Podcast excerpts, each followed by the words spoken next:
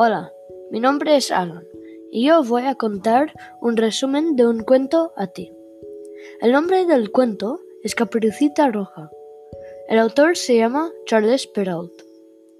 Al principio del libro, Caperucita Roja habla con su mamá. La mamá dice que abuelita se puso malita. Después la mamá dio una bolsita con unas frutas y verduras y unos alimentos. Entonces la mamá dice no hablar con extraños. Caperucita marchó a la casa de su abuelita para darle la bolsita. Ella entró en un bosque y encontró un lobo. El lobo preguntó ¿Dónde ella iba? Caperucita dijo que ella iba a la casa de su abuelita. En unos minutos ella llegó a la casa de su abuelita, pero abuelita cambió.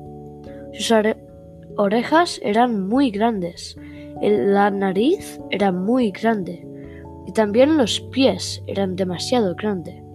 Entonces ella reconoció que eso no es su abuelita, pero un lobo.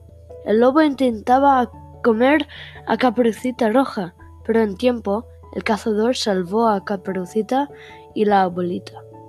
Finalmente, una moraleja de este libro es que no puedes confiar en extraños. Espero que te haya gustado. Adiós.